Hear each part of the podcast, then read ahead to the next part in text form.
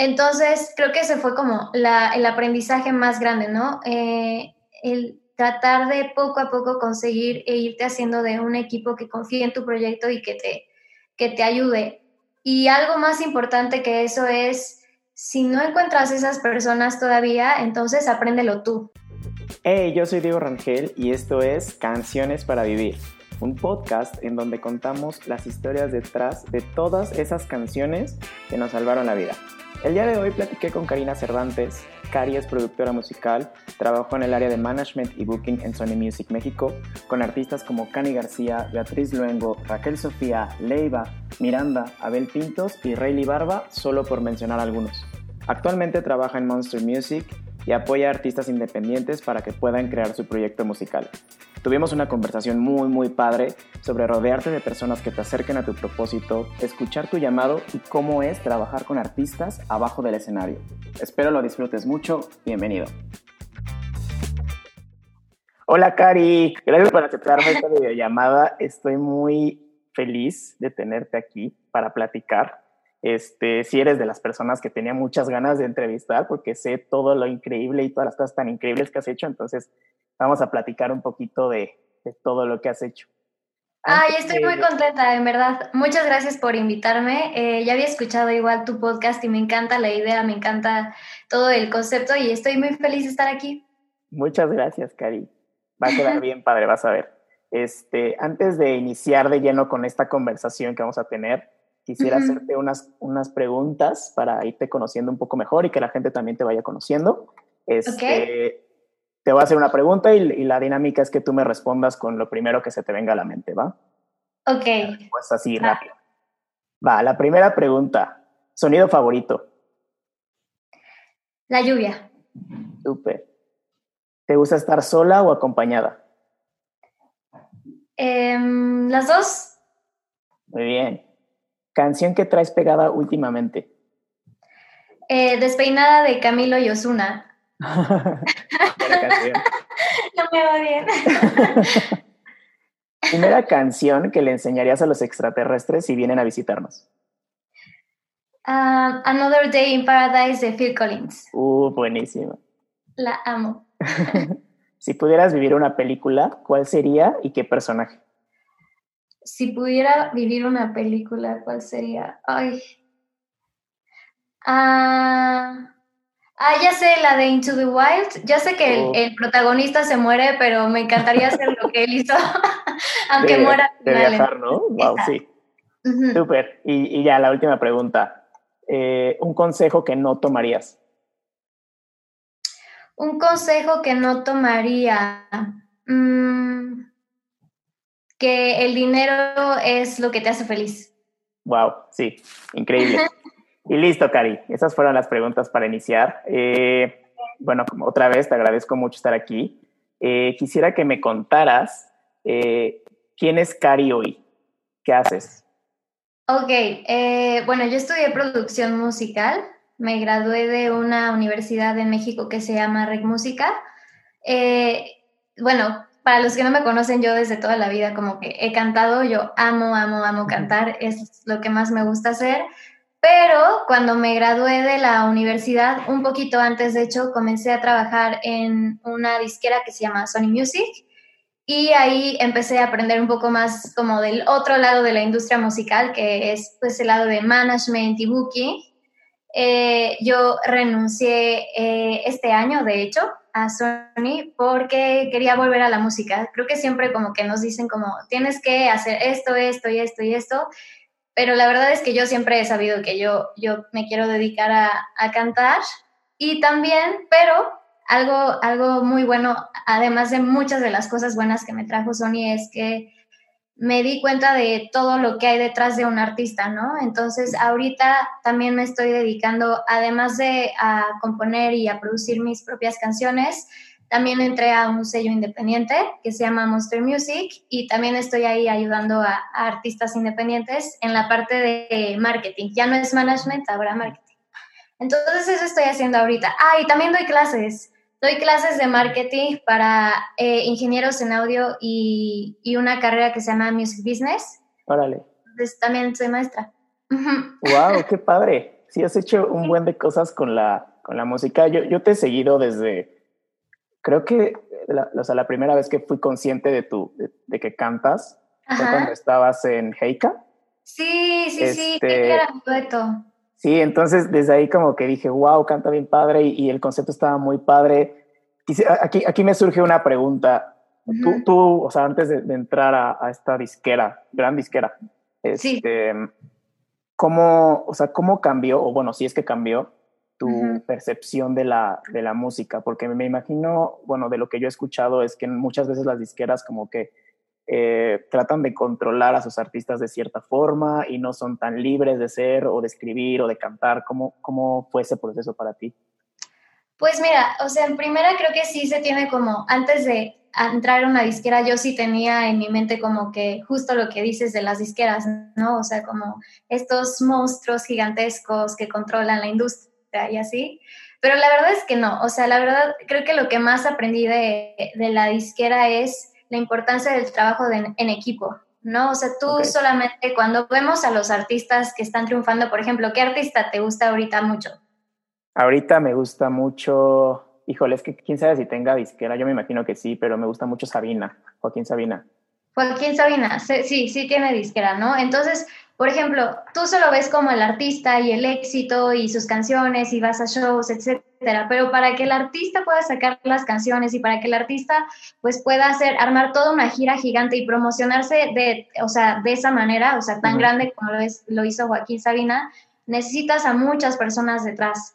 ¿no? Entonces, esta percepción que tienen mucha gente de las disqueras de que son súper controladoras y y no puedes hacer nada y así. Realmente yo no lo viví, tal vez en algunas otras disqueras sea así, pero en mi experiencia sinceramente no fue así. Lo que yo aprendí fue que hay un trabajo de muchísimas personas, o sea, hay, más de 50 personas trabajando solamente en un artista, ¿no? Dentro de una disquera, sin contar booking y sin contar muchísimas más cosas. Entonces, esa fue como el cambio de percepción que yo tenía antes. Yo pensé que lo más importante y solo lo único que tenías que hacer era la música, ¿no? Pero la verdad es que hoy en día no, no es así, ¿no? Hay muchas cosas detrás que eh, además de la música. Obvio, la música es lo más importante, pero también la, la, parte de un trabajo en equipo y de un equipo que te ayude a promover esa música es súper importante. Entonces sí cambió muchísimo la percepción que yo, que yo tenía. Wow, no, y sí, me imagino que sí, o sea, creo que una persona que está apenas está iniciando no puede sola, o sea, no, o sea, por más talentoso que seas, creo que está muy cañón, sobre todo porque ya hay demasiada, o sea, demasiada información, demasiadas personas que están intentando entrar, entonces sí, o sea, definitivamente sí necesitas a alguien que te ayude o que te facilite un poco el camino y sobre todo personas que saben, ¿no? O sea, que, que se han desenvuelto en ese, en ese mundo, que, que conocen personas, que, que, te pueden ayudar a llegar rápido ahí, ¿no? Oye, este, ahorita me gustaría, antes de seguir platicando de las disqueras, que me, digo, me surgen muchísimas preguntas, pero me gustaría como ir un poquito hacia atrás, hacia tu historia. O sea, ¿cómo fue cuando, cómo iniciaste, o sea, cómo fue el proceso de querer dedicarte a la música? Me comentas que desde chiquita te encantaba cantar. ¿Cómo, cómo fue que descubriste esto? Ok, ok. Pues es como, eh, supongo que fue como, no lo pensé, o sea, simplemente como que empecé a cantar y descubrí que eso era lo que me gustaba, pero hay una anécdota chistosa y es que yo realmente no tomé clases de música, ni de piano, ni de canto hasta que cumplí como los 15 años, o sea, según yo empecé como tarde, porque hay personas que empiezan desde bebés, ¿no? Sí. Pero a mí, en mi caso no fue así, o sea, en mi caso yo siempre me gustaba cantar, yo era muy penosa, era súper, súper, súper penosa, entonces me daba mucha pena cantar. Y un, uno como de los momentos que fue como un rompeaguas de antes y después eh, fue cuando conocí a dos chicos, eh, uno se llama Daniel y el otro se llama Hugo. Y un día yo estaba aquí en la casa en donde estoy ahorita, en Querétaro, y tocaron a la puerta. Y entonces salí y eran estos dos chicos con una guitarra y, no, y me dijeron, hola, oye, somos y Daniel y estamos juntando para hacer nuestro disco y queríamos ver si te podíamos cantar unas canciones y tú nos das lo que tú quieras. Y yo, ah, bueno. Y entonces ya empezaron a cantar, sale mi mamá y ya, y entonces mi mamá les dijo como, ay, ella también canta, pero siempre se enoja porque le da pena, ¿no? Y ellos, ay, pues a ver, hay que juntarnos a componer, a cantar, shalala. Y entonces ya de ahí pues empezamos a, a salir eh, y un día me dijeron como, oye, acompáñanos a un lugar y yo, ah, bueno, vamos. Y me engañaron y en realidad fuimos como a, me llevaron a cantar, o sea, me dijeron, se te tiene que quitar la pena, entonces vas a venir con nosotros. Yo ya me sabía todas sus canciones, todo su repertorio yo ya me lo había aprendido. Entonces me llevaron así por todo Milenio, así de puerta en puerta a, cantar y ahí, ahí, fue donde se, ya se me empezó a quitar la, la, pena de cantar, me empezó a encantar, también me empecé a, componer con ellos. ¿Cuántos, ¿Cuántos años tenías en este entonces? Ahí yo creo que tenía como 16. Ok. 16, sí, sí, como 16 años. Entonces, así fue como ya incursioné a esta, a esta parte, empecé a sacar covers con, de guitarra y así fue como aprendí a tocar guitarra. Y ya a partir de ahí, como que sí, ¿Te dije, acuerdas cuál voy fue el primer cover que sacaste? Sí, el primer cover que saqué fue la de Stand By Me, la de When the Night Has Come, esa. Esa fue la primera canción que saqué en guitarra. Y la primera canción que compuse, que pude componer en guitarra, fue una canción que le hice a mi exnovio cuando cortamos.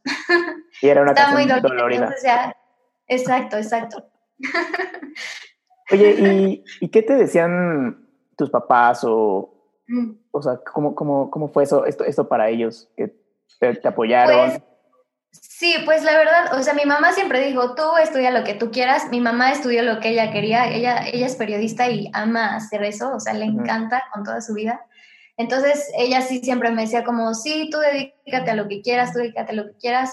Y mi papá también me decía como, si quieres estudiar eso está bien, pero él era como, acuérdate que con eso vas a vivir, ¿no? Entonces, si quieres viajar, si quieres comprarte ropa, si quieres no sé, comprar lo que sea, eso es lo que te va a dar de vivir. Entonces, nada más si tienes que estar, estar segura de eso, ¿no? Entonces, como que mi, mi papá no es que no me haya apoyado, de hecho, al contrario, siempre, siempre me apoyaron los dos, pero sí era como más, a ver, ser realista, hermana, ¿no?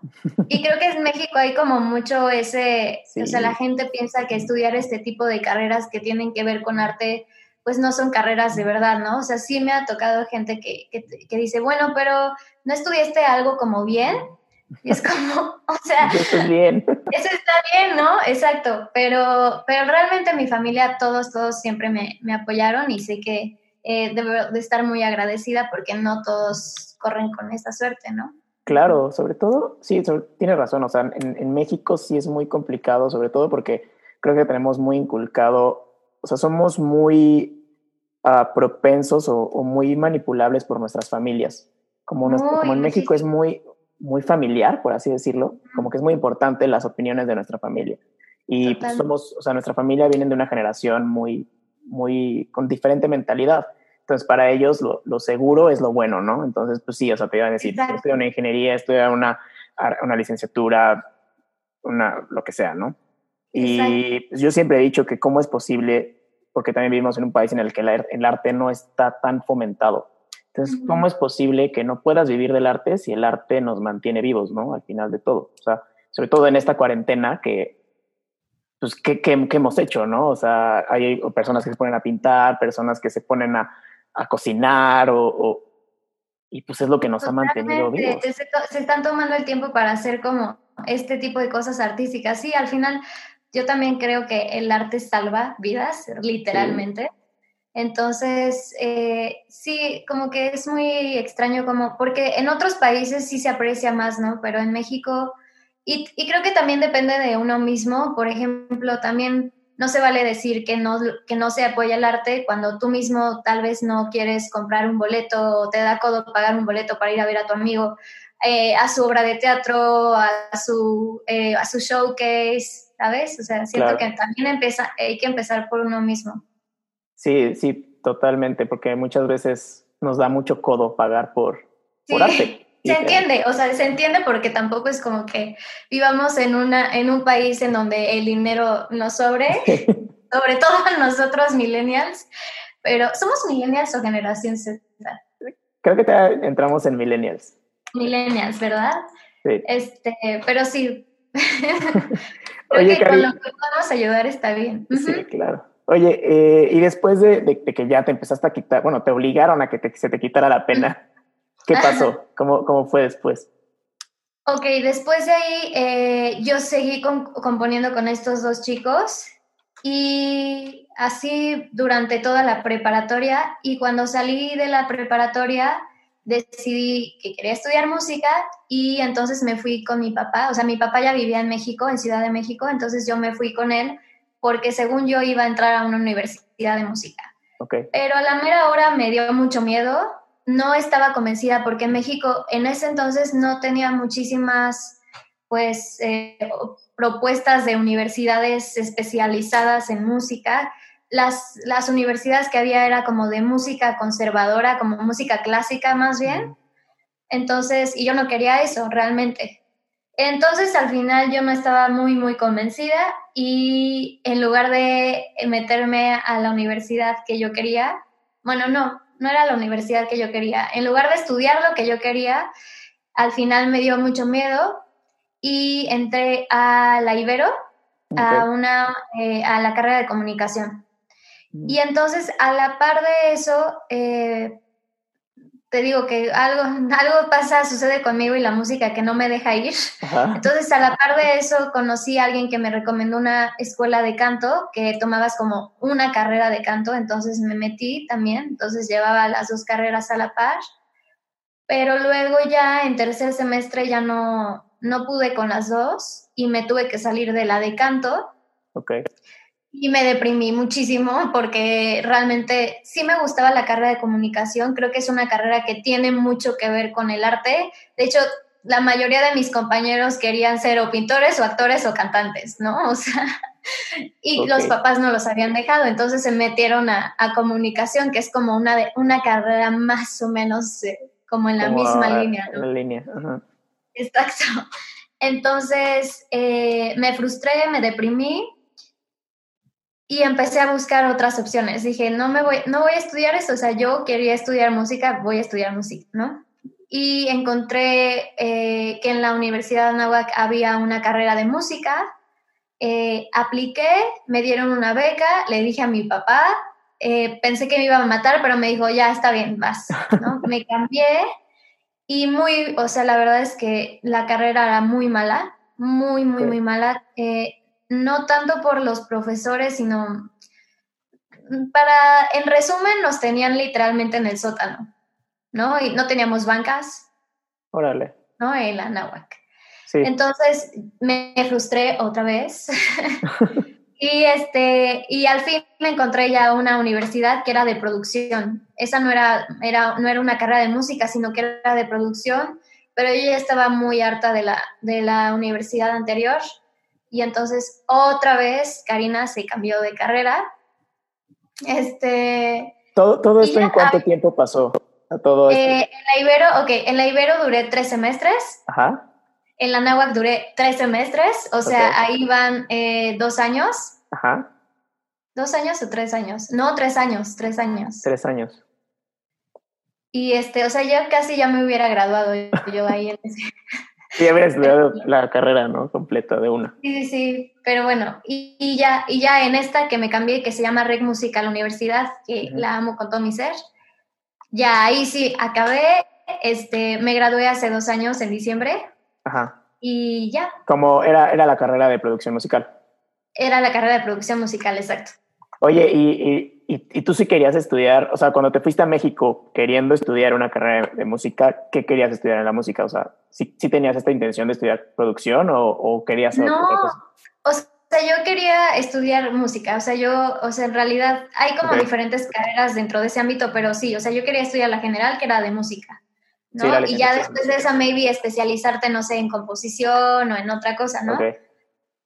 Pero sí, yo quería estudiar música, yo nunca había pensado en, en producción, pero cuando entré a esta, a esta universidad realmente me abrió todo como el panorama. Gracias, de hecho, gracias a esta universidad eh, fue que eh, conseguí como los contactos dentro de Sony para poder tener una, una entrevista. Eh, Heika, mi dueto, también sale de ahí, ¿no? Porque Héctor, el que cantaba conmigo, pues también estudiaba en esta universidad. Entonces realmente creo que la vida te va poniendo como los puntos a donde tienes que ir y tú solamente tienes que confiar y seguir y solito te va llevando, ¿no? Sí, creo que cuando, o sea, lo veo ahorita contigo, que quisiste como medio forzar el camino yéndote a comunicación, era para estudiar canto y como que la música que como que siempre te estaba jalando y Exacto. eventualmente te terminó llevando al camino y fue cuando ya se empezaron como a juntar todas estas cosas, ¿no? Como a conectar todo. Exacto, justamente. Y, o sea, ya, ya entraste, entras, entras hasta la carrera de producción en, en, esta universidad. ¿Y cómo fue el proceso? Porque pues, tú, tú, ya habías vivido fuera de Querétaro. ¿Cómo, ¿Cómo fue todo eso? Pues ese cambio, la verdad, a mí me costó muchísimo trabajo. En ese entonces yo tenía novio aquí en Querétaro. Y pues además, o sea, de irme y dejar a mi familia, también dejas al novio que en esa edad, que yo tenía 17 años, es como, no, te amo, me voy a casar contigo. Obviamente no. Pero en ese entonces sí era como, ah". entonces, y la verdad es que la gente en México es muy diferente a cómo es la gente aquí en Querétaro. Entonces sí me costó muchísimo trabajo, pero pues sí fue algo que tuve que vivir, que tuve que aprender. Ahorita me gusta, me gusta México, eh, pues realmente allá es en donde está como toda la parte de industria musical. Pero la verdad es que si yo tuviera chance de regresarme a Querétaro, me regresaba. Sí, claro. Oye, y entonces, ¿cómo fue, cómo fue el proceso en, de, de, la carrera? O sea, ¿sí, ¿sí, te empezó a gustar o cómo? Sí, yo estaba muy nerviosa porque yo decía, ya, o sea, ya no te puedes cambiar otra vez, o sea, te van a mega matar. Lo bueno es que tenía becas y todo, gracias a Dios. Pero sí, yo dije, ya, lo terminas porque lo terminas, ahora sí, aunque yo me hice una promesa, dije, ya no te vas a cambiar de carrera, ahora la vas a acabar. O sea, ya no pasa, si no te gusta, pues ni modo, la acabas, ¿no? Entonces, pero gracias a Dios sí me gustó. Obviamente al principio me costó trabajo porque también... Mm, yo nunca había producido antes, realmente, ¿no? O sea, como que yo cuando entré a la carrera entré con la mentalidad de voy a entrar a esta carrera y me va a ayudar para producirme a mí misma, no pensando en ser yo productora de alguien más, sino para producirme a mí misma. Pero realmente cuando entré y pasaron los semestres, me fui dando cuenta de que me encantaba, ¿no? O sea, esta parte de la producción es muy artística, realmente producir es eh, hacer más bonita una canción, ¿no? O vestir a tu canción. Entonces, me súper mega encanta. No te voy a decir que soy como una mega crack, porque me falta muchísimo por aprender, muchísimo, pero me encanta, o sea, me gusta clavarme o sea, puede pasar como un día entero y yo estoy en la compu como produciendo. Y ahorita, de hecho, es lo que yo estoy haciendo eh, desde, mi, desde mi casa. Tengo, no te puedo enseñar porque estoy, eso está en Ciudad de México, si no te lo enseñaría. Pero pues literal es en mi cuarto, ahí tengo como un controlador que es como un pianito. Y con mi lab y mis audífonos y un micrófono, eso es como lo que utilizo para, para, producir. Exacto, Pro Tools o Logic y ya, entonces, sí, la verdad es que me encantó el proceso. Fue, no fue fácil, pero tampoco fue difícil ni tedioso. O sea, siento que sí se me dio, o sea, sí se me dio como que muy, no muy fácilmente, pero fácilmente y amenamente la, carrera. La disfruté muchísimo. Eh, y ya la verdad es que extraño estudiar. Creo que todos este, extrañamos estudiar, pero aparte siento que o sea, independientemente que no sea como una licenciatura en música o algo, pues tienes música todo el día, o sea, estás escuchando y estás involucrada en la música todo el, todo el tiempo. Entonces creo que eso ya te ayuda, ¿no? Totalmente, o sea, realmente, o sea, si te soy sincera, es una carrera de música, solamente que aparte de la música te meten estas materias de, pues, de producción, que eso me parece genial, o sea, creo que hoy, hoy en día todo músico tiene que saber al menos las bases, ¿no? De la producción. ¿No? Las, También de ingeniería en audio, las bases de ingeniería en audio.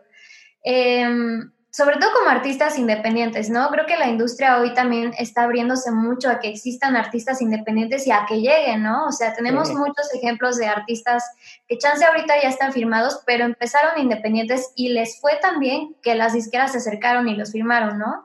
Entonces creo que como artistas sí es súper importante que sepan producir, que sepan bases de ingeniería, eh, bases de management, de marketing, ¿no? Claro, sí, porque aparte, o sea, ahorita con todas las herramientas que existen, pues las redes sociales, este, pues que ya puedes comprar literal tu mini estudio en Amazon y que ya está casi armado y como que todo eso ya, ya está tan al alcance que ya es algo necesario para el artista, saberse producir. Y pues ya cuando, cuando te firma una disquera, pues ya nada más es como que te ayudan a, a catapultarte, como o sea, para darte nada más a subir, ya sabes todo, ¿no? Oye, y, y ahorita, o sea, me, me, comentas que ahorita en la, en la carrera, en, bueno, en esta escuela, este, conociste a Héctor, que fue para, para Heika. Me gustaría saber cómo fue, cómo, cómo nació Heika, o sea, cómo, porque me imagino que es porque pues, tú querías cantar, ¿no? O sea, tú querías hacer, o sea, tú, tú querías música, hacer música. Y de alguna forma lo estabas buscando dentro de esta universidad, pero ¿cómo, cómo surgió, cómo nace?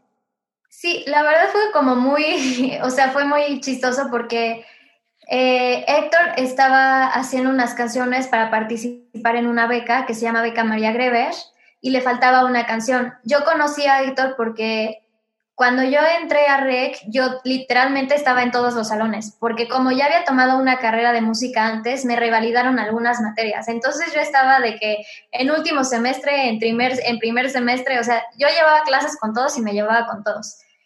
Entre esos todos estaba Héctor, okay. ¿no? Entonces tomaba varias clases con él eh, y entonces él estaba componiendo para esta beca y le faltaba una canción y dije, ah, pues yo te ayudo. Ah, vale. Y entonces compusimos la canción y dijimos, oye, está padre, deberíamos de grabarla. La directora, una son tres directores en REC, entonces una de las, una de las de los directores, que es directora, se llama Mijal, eh, nos escuchó y dijo, oigan, suena bien padre, enséñense la Fetch, que era otro de los directores de la universidad, él es productor. Ok. Y nos digo, enséñense la Fetch, este, porque él es productor y seguro le va a gustar ah, bueno, sí, no sé qué, ¿no? Y ya como que pasó, no veíamos a Fetch y nosotros seguíamos, nos, juntaba, nos juntábamos, componíamos y sacábamos covers. Y un día estábamos en la cafetería y estábamos cantando, no sé si un cover o una canción de las que habíamos compuesto, y se nos acercó y nos dijo, Esta, suenan muy padres sus voces juntas, está increíble. Y ahí fue cuando le hicimos, ah, de hecho tenemos una canción, te la vamos a mandar, shalala. Se la mandamos y nos dijo, oigan, a ver, les quiero hacer una propuesta, nos vemos en un café, ¿no? Y entonces ya fuimos al café y nos dijo, y nos dijo, eh, me gusta mucho cómo suenan, pero juntos, ¿no? Entonces, a mí me encantaría producirlos, pero como un dueto.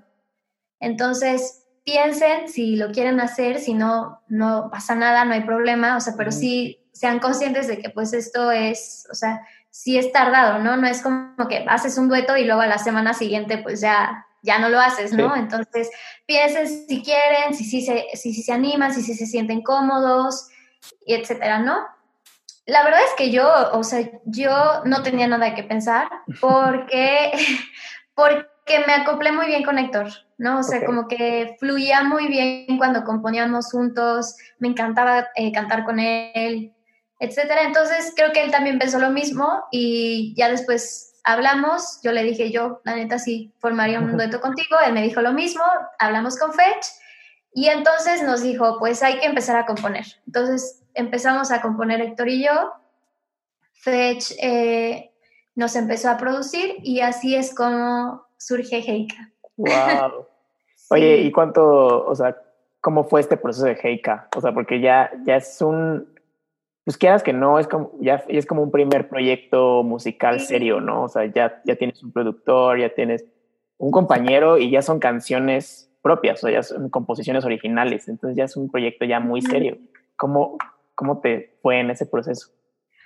Pues creo que Heika fue como un, una introducción a lo que a lo que me espera o me esperaba en lo que, lo que me espera dentro de la industria, ¿no? Creo que tanto Héctor, como yo realmente no teníamos mucha idea de lo que es la industria musical ahorita, después de tantas, eh, de tantas como caídas, ¿no? Ya, ya, sabemos, o sea, ya estamos un poco más calados con, lo de, con esta parte, pero cuando, cuando tú vas a empezar cualquier proyecto, sea solista o sea con una banda o un dueto, siempre eres un poco inocente y un poco ingenuo a veces.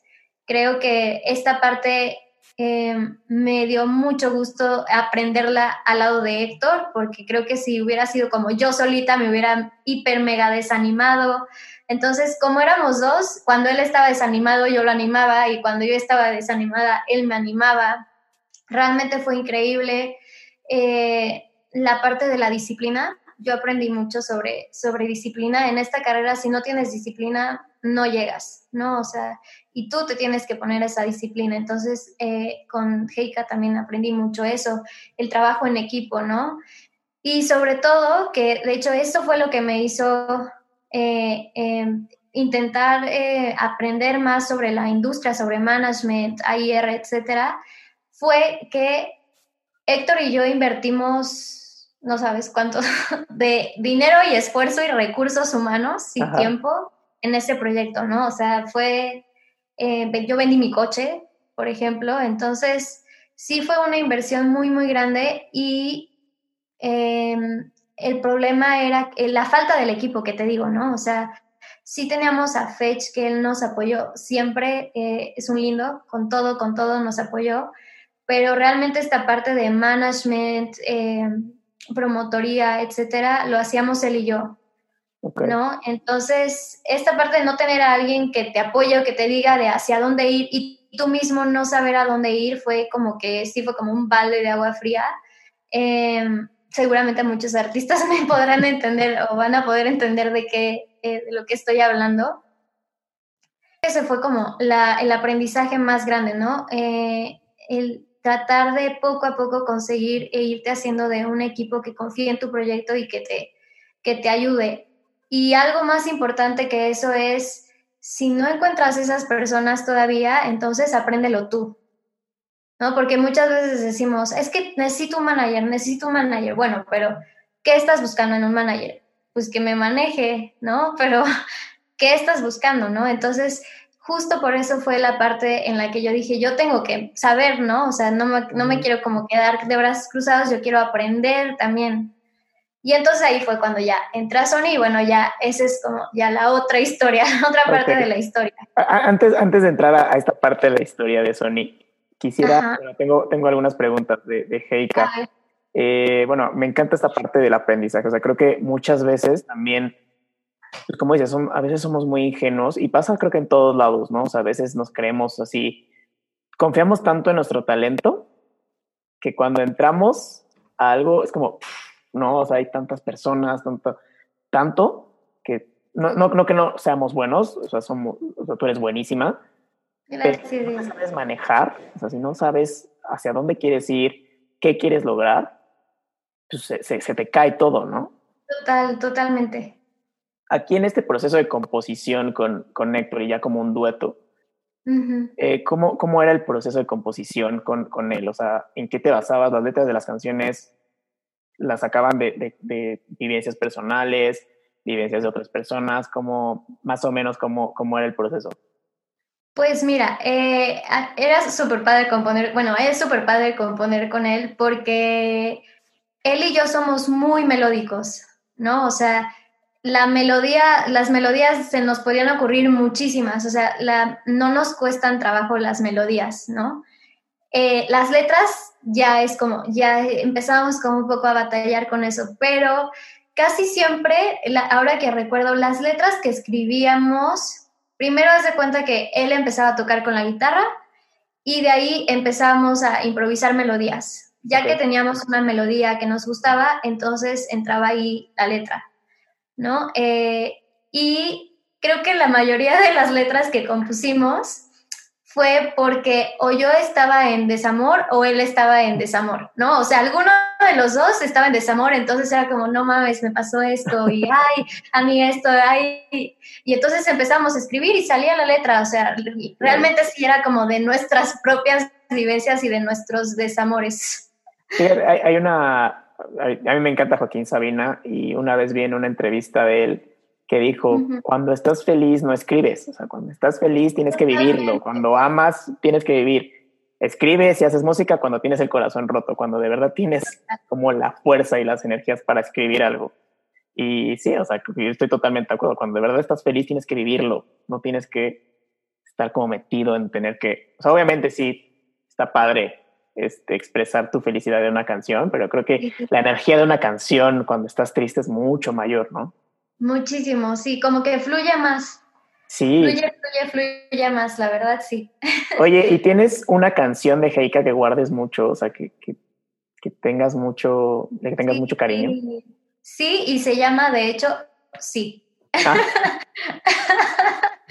sí, así se llama. Y de hecho, esa canción la escribió Héctor, la escribió para sus tíos que se, que se iban a casar. Ok. Y esa es la que yo más, más, más disfrutaba cantar en, en vivo, porque es una canción tan sincera y tan hermosa. O sea, me encanta esa canción y siempre, siempre me da mucha como felicidad cantarla. Ay, qué padre. Hay que escucharla entonces. Oye, no, y, creo que cuando de verdad, o sea, creo que se nota cuando, lo es, cuando escuchas que, o sea, cuando un artista pone vivencias personales o sentimientos en una canción, de verdad lo, lo sientes cuando lo escuchas, ¿no? O sea, es diferente que, no sé, que cantes de otra cosa a cuando de verdad te pasan esas cosas y lo escribes y lo proyectas, ¿no? Sí, totalmente. A mí algo que suele pasar, por ejemplo, a mí me pasa mucho eso, es que yo eh, cuando compongo también, por ejemplo, me pongo como, no sé, tengo, si tengo una mejor amiga que está sufriendo en verdad el dolor de la separación, como que me pongo esos zapatos y como que digo, a ver, ¿qué le cantaría a ella a este, a este vato, no? Entonces, muchas canciones también han surgido así, ¿no? De yo como imaginarme lo que sienten las personas a mi alrededor y ahí elaborar como, como la canción. Y también me, me ha funcionado bastante. Sí, pues es que también, o sea, no, no creo que sea algo bueno que te rompan el corazón a cada rato y tener material para escribir una canción. Entonces tienes que buscar la forma, pero, pero creo que es el secreto, ¿no? Como sentirlo, de verdad. Ponerte en los, o sea, sea en tu lugar o en el lugar de otro, pero de verdad sentirlo al momento de escribirlo y transmitirlo, ¿no? Sí, y para mí realmente como un secreto, que no es secreto realmente, pero algo que a mí me ha funcionado bastante es no pensar. Nada más sacarlo. a la hora de, escribir no pienses, ¿no? Porque cuando estamos haciendo cualquier cosa que tenga que ver con arte, tendemos a juzgarnos y a sobrepensar, ¿no? De, ay, pero, ay, qué mala eres, o ay, no, esto ya está súper cliché, o esto ya está trillado, ay, eh, qué mala, ¿no? O sea, como que esta parte de estarte juzgando mientras estás en el proceso creativo arruina todo, ¿no? Yo las canciones que, he compuesto que más me gustan y, y, las que más me encanta cantar justo es, salen de no pensar, o sea, salen de solo así la escupes, ¿no? Y ya. Sí, es que e, eso también es, está increíble porque muchas veces tenemos una idea y nos aferramos a esa idea que no dejamos que salgan las otras ideas, ¿no? O sea, tenemos que dejar salir para que siga fluyendo, ¿no? Muchísimo, 100%. Oye, y bueno, ya después de ese proceso de Heika, que fue tu introducción al mundo musical, y dices que, que, que, gracias a la universidad te consiguen una entrevista con Sony. Ajá. ¿Qué pasó ahí? Bueno, entonces Cuando antes de salir de la universidad, seguro a ti también te tocó, ves que te piden hacer prácticas. Entonces, eh, pues todos mis compañeros se fueron como a la parte más de prácticas en producción, obviamente. Pero yo sí, yo sí como que dije, porfa, a mí, no sé, yo quiero conseguir algo que tenga que ver con management o con AIR, ¿no? Y entonces, eh, la verdad es que los directores tienen muy buenos contactos eso, eh, en Sony, en Warner, en Universal. Y eh, justamente cuando yo les dije eso, eh, estaban buscando a una becaria para que entrara al departamento de management y booking. Entonces me dijeron, es una entrevista, o sea, no, esto no quiere decir que, que, te vayas a quedar, porque pues es una entrevista, como cualquier otra entrevista, entonces lleva tu CV y ve a la entrevista, ¿no? Y yo dije, no, pues seguramente no voy a quedar porque no sé nada, ¿no? O sea, yo estudié producción, no estudié ni management ni booking, no sé absolutamente nada, ¿no? Pero fui a la entrevista y dije, me acuerdo muchísimo que cuando yo iba a Ciudad de México, yo vivía en Querétaro, ¿no? Entonces, me acuerdo mucho que cuando yo vivía en Ciudad de México, una vez que íbamos pasando por periférico, mi papá me dijo, mira, ahí es Sony. Y yo me acuerdo muchísimo de que dije, algún día yo voy a trabajar aquí ¿no? O sea, pero yo, yo en mi mente, yo, en mi mente pensé como artista, obviamente, ¿no? O sea, no voy a trabajar como, o sea, como artista. Yo dije, yo voy a estar aquí un día.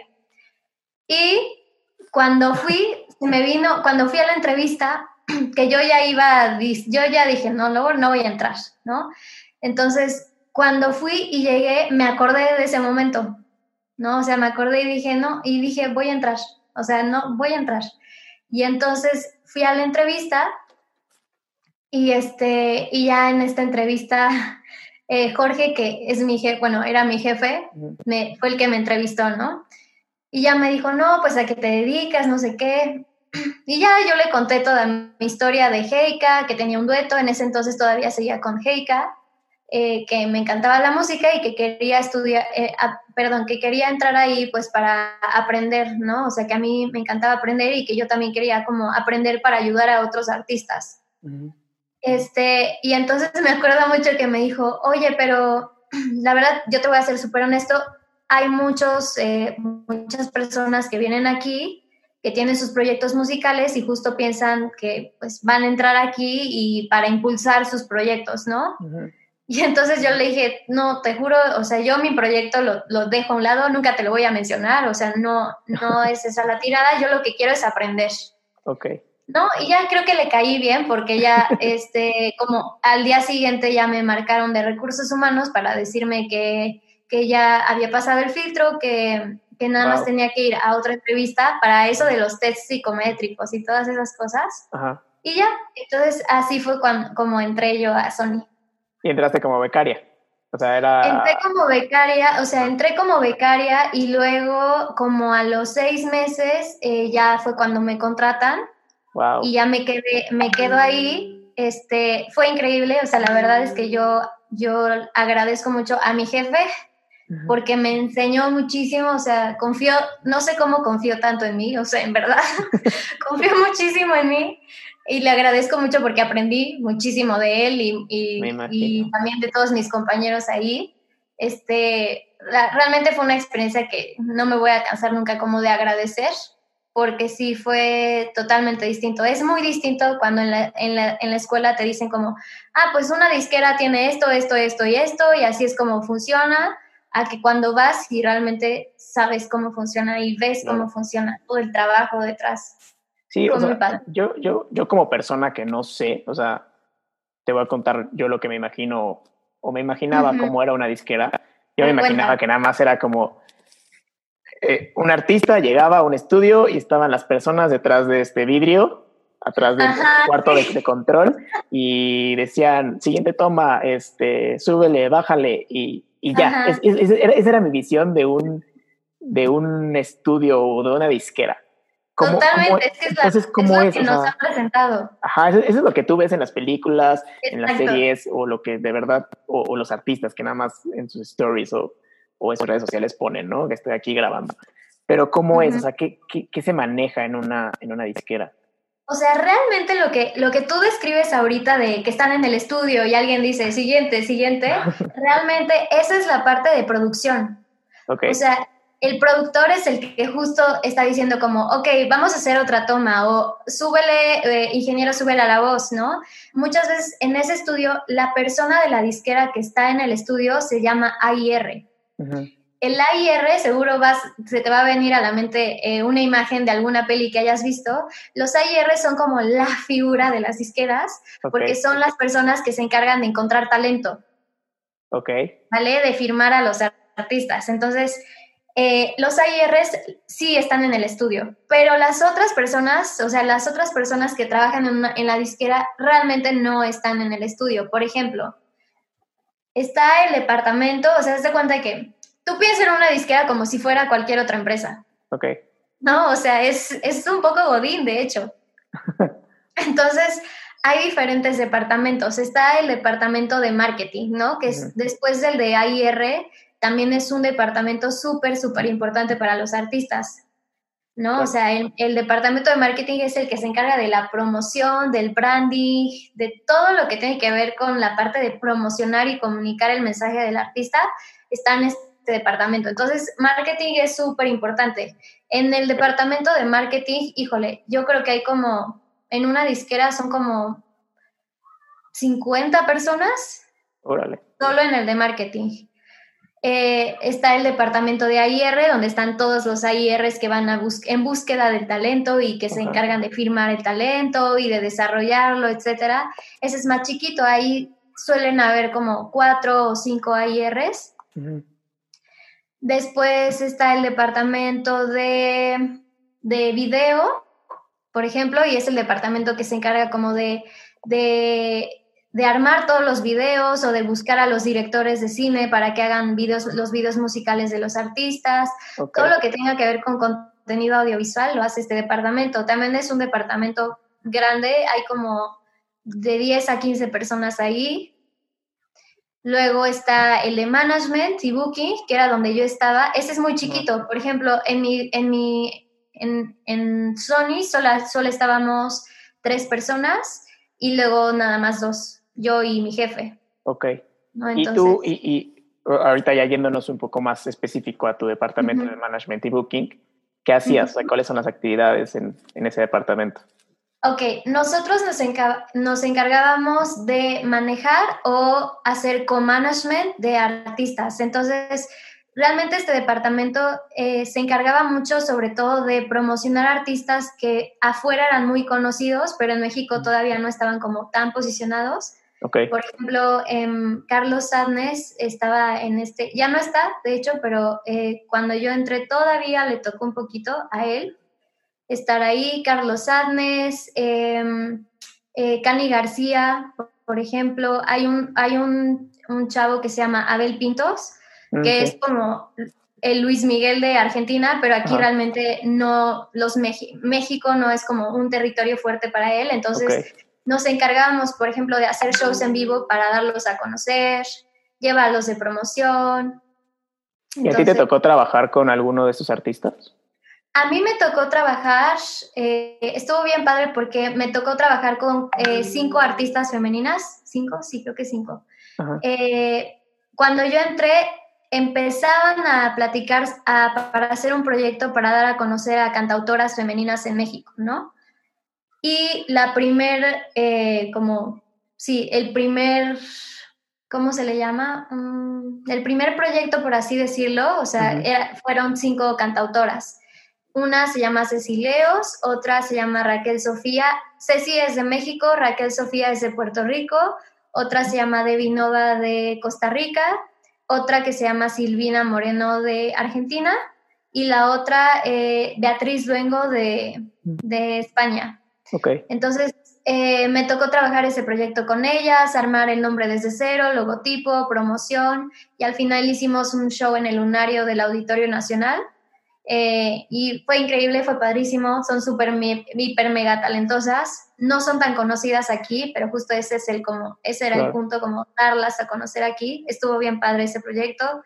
También me tocó trabajar con eh, Rayleigh Barba, que estaba en un grupo que se llama Elefante y ahorita él está como, como solista, entonces también me, me tocó trabajar con él toda la parte de su regreso porque él estuvo como ausente como ocho años, entonces me tocó el lanzamiento de, de su nuevo disco. ¿Con quién más? Eh, ahí hay un artista que me encanta que se llama em, Leiva. Wow, ¿estuviste con Leiva? Lo amo, sí. soy súper fan de Leiva. Yo lo amo, está cañón, está cañón, está cañón. Entonces, bueno, también me tocó ahí ayudar para el show en vivo. Con Miranda también trabajé para su show en Metropolitan. Con Cani García también para el show en, el Metropolitan también. ¿Con qué más? Con Abel Pintos también. Y esos son los que recuerdo hasta ahora. ¿Y, cuál era, o sea, tú te ibas de gira con ellos o nada más como Solo con Rayleigh. Solo con, Rayleigh. Ajá. O sea, Rayleigh sí dábamos el management, management, porque los otros era con management. Ah, o sea, que nada más como que ayudabas a los, a los managers. Exacto, o sea, era como el management de ellos aquí en México. Ah, ok. Por eso se le llama con management. Oye, y, Pero ¿y cómo fue? Ajá, ¿cómo, ¿cómo, fue la, la, o sea, porque Rayleigh sí es un, sí es un artista conocido aquí en México. O sea, no, no es como, bueno, de, los artistas que mencionas, obviamente conozco a Leiva, a Abel Pintos lo he escuchado, a Beatriz Luengo, pero no son tan conocidos, entonces igual, pues tú tampoco igual, tampoco los conocías, entonces. Sí, no. Pero Rayleigh, o sea, ¿cómo fue el primer encuentro? O sea, no sé, yo, o sea, me imagino que debe ser muy diferente verlo como una fan o como alguien que, admiras, allá trabajar con él. ¿Cómo, sí, o sea, creo que cuando entras a una disquera justo se, se, se dispersa todo este, este como velo de, ay, son artistas, ¿no? O sea, cuando ves un artista no importa como que si eres fan o no, es como, ay, es artista, me puedo tomar una foto contigo. Pero cuando entras a una disquera realmente pues, pues tienes que ser profesional, ¿no? Entonces no, no es como de, ay, oye, ¿me puedo tomar una foto contigo? Por ejemplo, con Beatriz. Yo a Beatriz sí la conocía desde antes y yo, eh, o sea, yo la amaba, ¿no? O sea, cuando me dijeron, vas a trabajar con Beatriz, fue como, gracias. O sea, fue súper bonito, ¿no? Pero es muy padre también, o sea, obvio tienes que ser profesional, ¿no? O sea, por ejemplo, pues yo nunca iba a llegar con ella y le iba a decir, ay, soy tu fan, porfa, fírmame un autógrafo, ¿no? Pues no. O sea, realmente con ella sí fue, es muy padre conocer a los artistas, pues como lo que son, ¿no? O sea, son seres humanos, son normales, o sea, son igual que cualquier otra persona, realmente no es como, sí, o sea, como que tendemos a decir, ay, o sea, a verlos como figuras alienígenas, pero realmente no, o sea, son son personas normales. Entonces, por ejemplo, con Rayleigh fue muy padre porque obviamente yo, yo conocí a Rayleigh, todos mis amigos, eh, me acuerdo aquí en Querétaro, eh, lo covería, o sea, sacaban covers de Rayleigh y eso era lo que tocaban en los bares. Entonces, este, pues sí, yo, yo estaba como muy familiarizada con, con su música y así. Y la primera vez que lo conocí, eh, fue súper bonito porque Rayleigh es, es muy humano, es una persona en verdad muy, muy humilde, muy carismática, ¿no? Entonces, gracias a Dios, de hecho, a mí nunca me tocó trabajar con algún artista prepotente, nunca, nunca, nunca. Todos los artistas que yo conocí fueron como muy buenas personas o los que me encontraba en el pasillo también eran muy buenas personas, muy, muy humanos. Y Rayleigh, que sí me tocó estar mucho tiempo con él, de hecho ahorita estoy trabajando con él en su sello, eh, es muy humano, o sea, realmente la, el trabajo fue muy, muy dichoso o muy ameno. Porque me emociona, o sea, me emocionó su disco, él, él como persona te emociona, ¿no? Eh, te cuenta como que las historias detrás de la canción. Rayleigh, por ejemplo, algo que admiro yo de él es que él escribe todos los días, ¿no? Todos los días, al menos una sola canción escribe y tiene un, no sé si esto sea secreto, perdón, Rayleigh, tiene pilares así, pero de cientos y cientos de libretas llenas con canciones. O sea, él es de las personas, me acuerdo mucho de una vez que lo acompañé a una gira que tuvo, bueno, no era gira, a un show, y iba, eh, íbamos en el coche y empezó a cantar, ¿no? Y yo dije, qué canción tan más bonita, ¿no? Y ya cuando terminó le dije, ¿de quién es? Dijo, mira, y yo, ¿y ya la tienes grabada? No, la acabo de, la acabo de sacar ahorita. Y yo como, ¿ahorita, ahorita? sí, sí, ahorita. Y yo, ¿ya la grabaste? No, pero me acuerdo, ¿no? Entonces es, muy, muy padre eh, este trato con, los artistas porque realmente son artistas, ¿no? O sea, sí están en otro mundo, ¿no? Entonces, sí. es, muy padre. Wow, y, y, bueno, ahorita se me ocurren, ¿cómo, cómo tú lo veías? O sea, conforme se va cayendo este, porque me imagino que al principio sí es como, wow, como estoy aquí, que, pero conforme se va cayendo este velo de fan, o bueno, este, este disfraz, o no sé cómo decirlo, como de fan, eh, los vas viendo ya como personas humanas y eso yo creo que te hace como admirarlos más, ¿no? Porque como dices, o sea, te das cuenta de, de, verdad, del verdadero talento que tienen, porque muchas veces nosotros desde fuera los vemos como, wow, esta canción está increíble, y los ves en, el escenario y ya, ya no ves como cuando se van atrás del escenario y, qué pasa, y, me gustaría saber qué pasaba en estos, en estos, o sea, en el camino a los shows, abajo de los, de los escenarios, porque esto es, algo que mucha gente no ve, o sea, no tiene la fortuna de verlo. Y tú sí lo Por pudiste ejemplo, Creo que cada, cada persona tiene como, cada artista más bien tiene como su ritual de antes de subir y después de, de bajar en el escenario. Por ejemplo, Rayleigh siempre, Rayleigh siempre era convivir con los músicos, darles las gracias. O sea, Rayleigh antes de los shows siempre es como gracias por estar aquí, gracias, gracias, gracias. Y bajando del show, eh, la mayoría era como vamos a cenar todos juntos, ¿no? Entonces, ese era como el ritual de Rayleigh. Por ejemplo, el ritual de eh, de Abel Pintos, por ejemplo, creo que hay pocas personas que me han abrazado y he sentido lo que sentí cuando él me abrazó, ¿no? O sea, él es, yo digo que está iluminado ese, ese señor, porque trae una energía que cuando de verdad entras a su camerino y sientes, ¿no? O sea, sientes la energía cañona fluir hacia ti.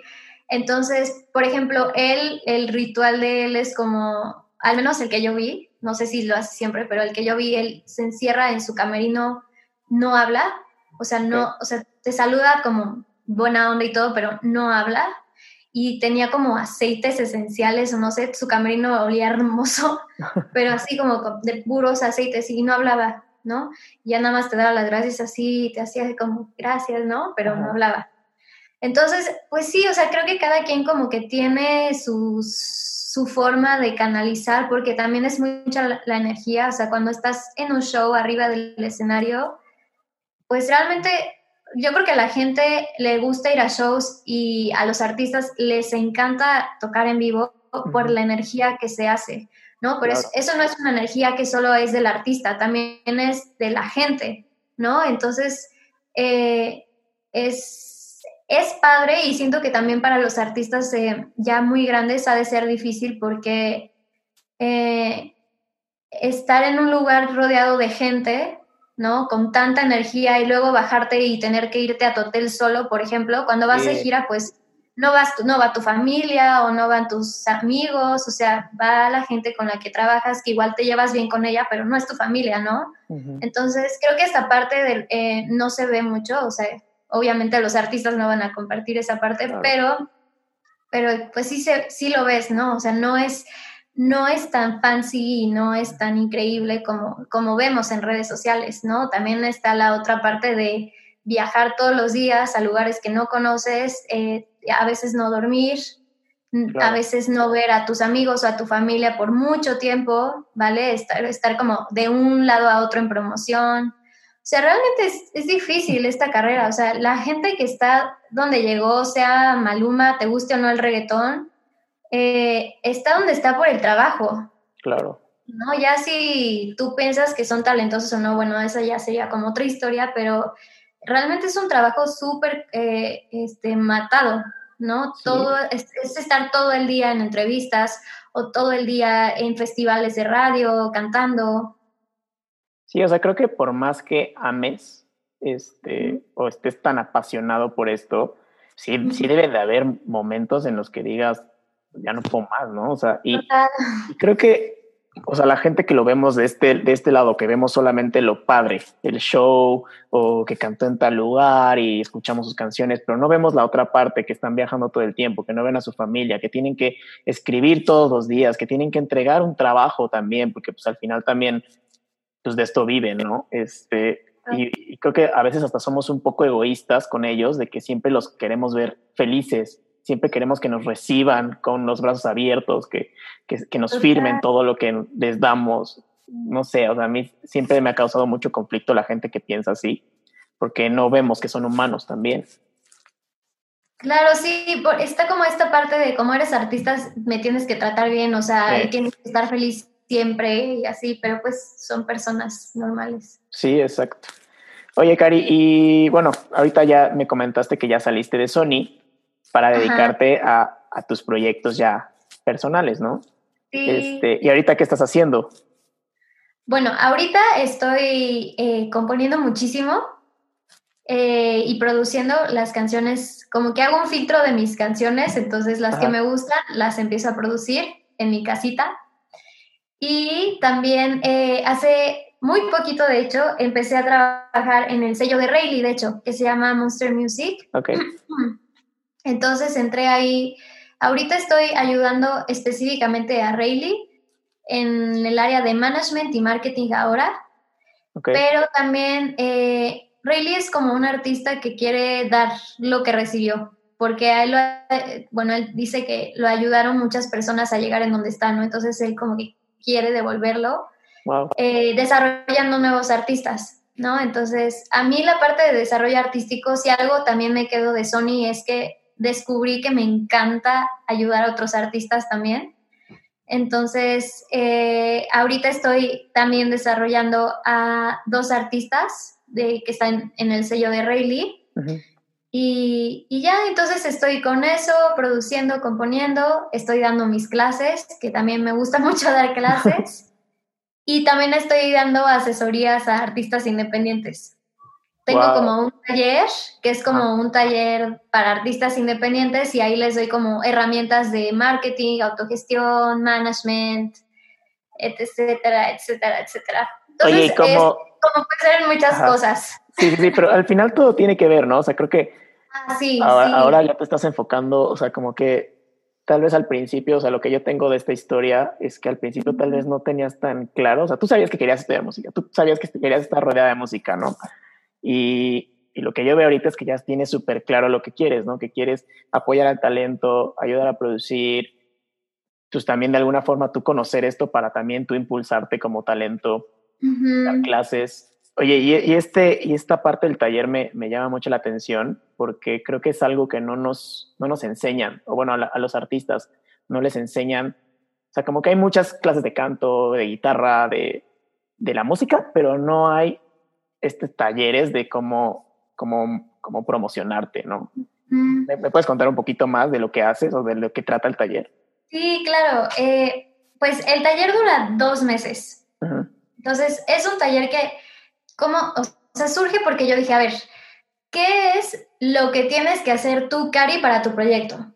Entonces, literalmente yo empecé a escribir, ah, bueno, necesito hacer esto, esto, esto, esto, esto, esto, esto, esto, y al final salió como una guía.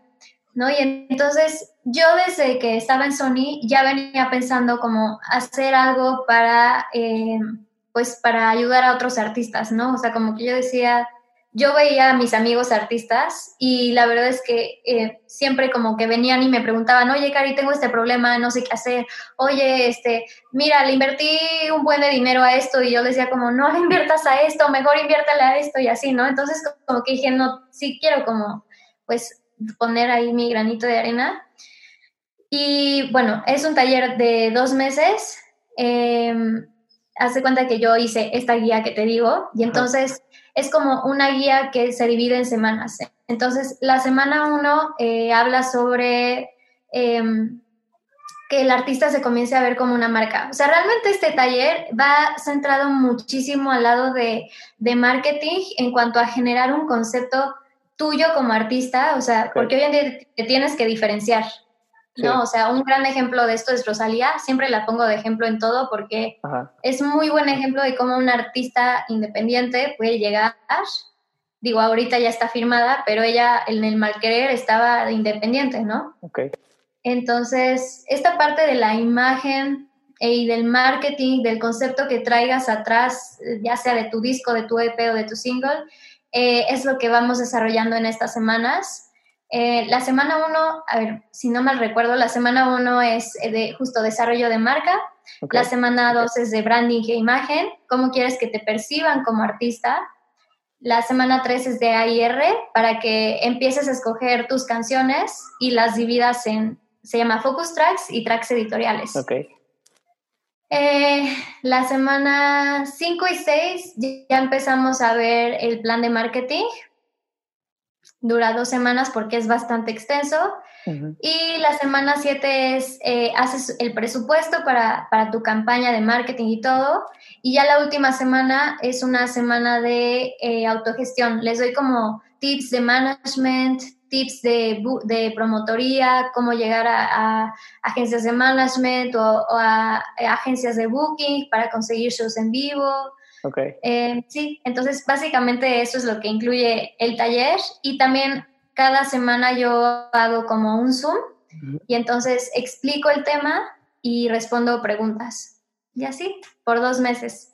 Wow, está, está increíble. ¿Cómo, ¿Cómo lo podemos encontrar? O sea, ¿cómo, en, ¿Cómo la gente se puede meter a este taller? Si buscan en Instagram, eh, se llama Dai Music México. Ok. Eh, y ahí viene eh, mi contacto, ahí viene el mail, ahí viene como toda la información de, del taller. Y también estoy subiendo a ese Instagram em, información como, como de la industria, ¿no? O sea, de por qué necesitas marketing.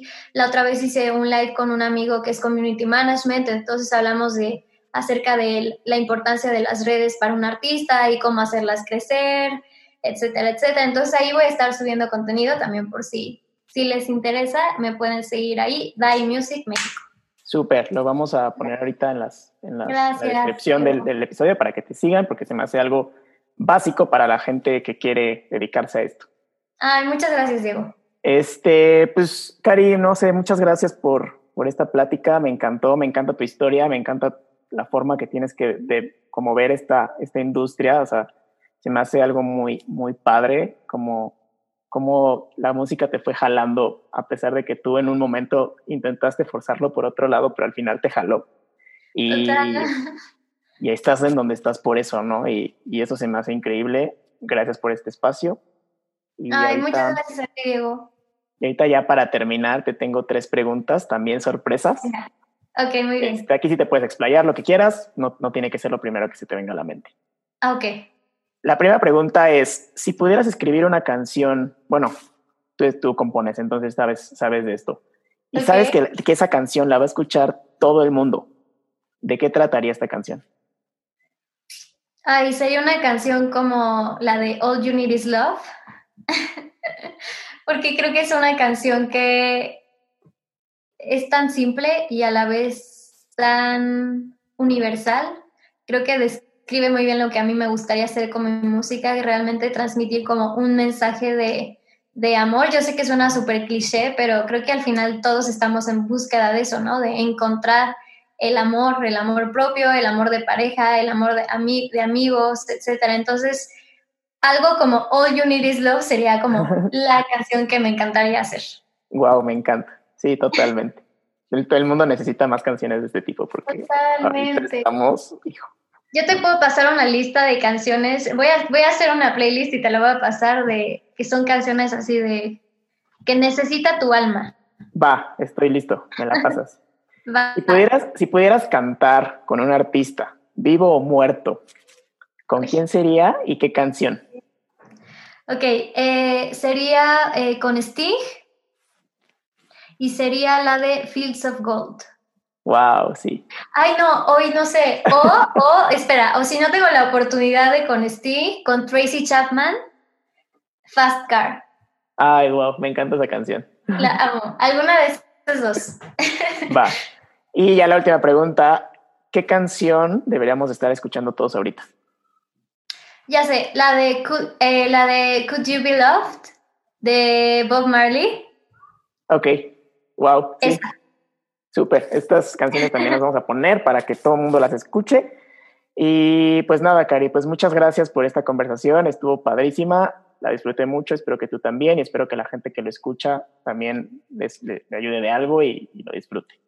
Ay, muchas gracias a ti, me encantó platicar contigo y espero que te vaya muy, muy, muy, muy bien en el podcast.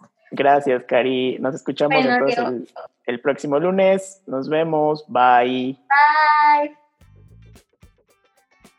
Te agradezco mucho haber llegado hasta aquí. Te pido que si te gustó este episodio lo compartas para que esta historia tan inspiradora llegue a más personas. En la descripción del episodio te dejo las redes sociales de Cari y las de Die Music. Sigamos esta conversación en Instagram, me encuentras como Canciones para Vivir. Que tengas una semana llena de buena música. Bye.